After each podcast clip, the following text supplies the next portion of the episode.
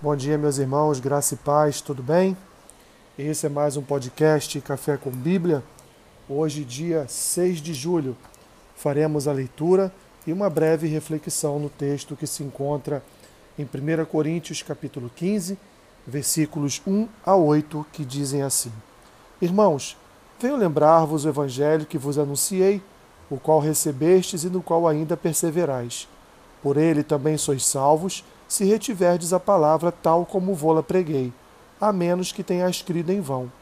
Antes de tudo, vos entreguei o que também recebi, que Cristo morreu pelos nossos pecados, segundo as Escrituras, e que foi sepultado e ressuscitou ao terceiro dia, segundo as Escrituras, e apareceu a Cefas, e depois aos doze, depois foi visto por mais de quinhentos irmãos de uma só vez, dos quais a maioria sobrevive até agora, porém alguns já dormem. Depois foi visto por Tiago, mais tarde por todos os apóstolos e, afinal, depois de todos, foi visto também por mim, como por um nascido fora de tempo.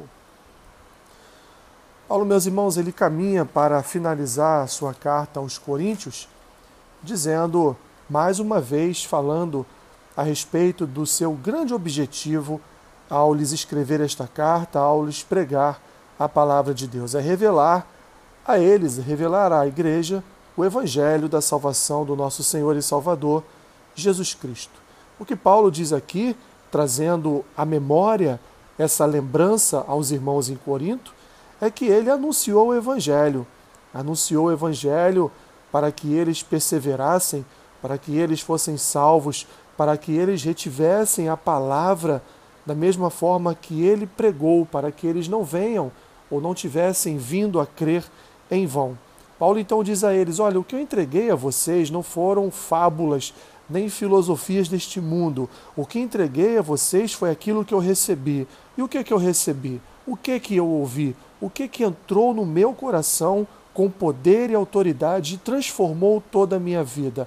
Que Cristo morreu pelos meus pecados, segundo as Escrituras e que foi sepultado e ao terceiro dia ressuscitou, segundo as Escrituras. Paulo, então, novamente, meus irmãos, em dois parágrafos, aliás, um parágrafo aqui, Paulo prega novamente o Evangelho aos, aos Coríntios, dizendo: olha, o Evangelho que é?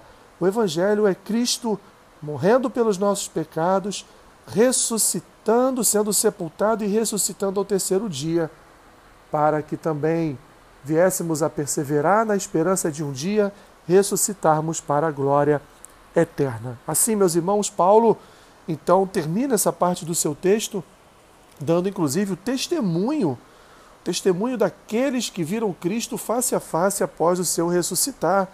Pedro, todos os apóstolos, depois 500 irmãos, ainda Tiago também o viu e o próprio apóstolo Paulo que o encontrou no caminho para para Damasco. Assim, meus irmãos, o que mudou a nossa vida? O que transformou a nossa história? Cristo, que morreu pelos nossos pecados, foi sepultado e ao terceiro dia ressuscitou. Isso é o Evangelho. Essa história, essa obra, essa ação de Cristo, sua morte na sua vida, sua morte na cruz, sua ressurreição. Isso foi o que veio ao nosso coração e mudou toda a nossa história. O Evangelho de Cristo um dia nos foi pregado.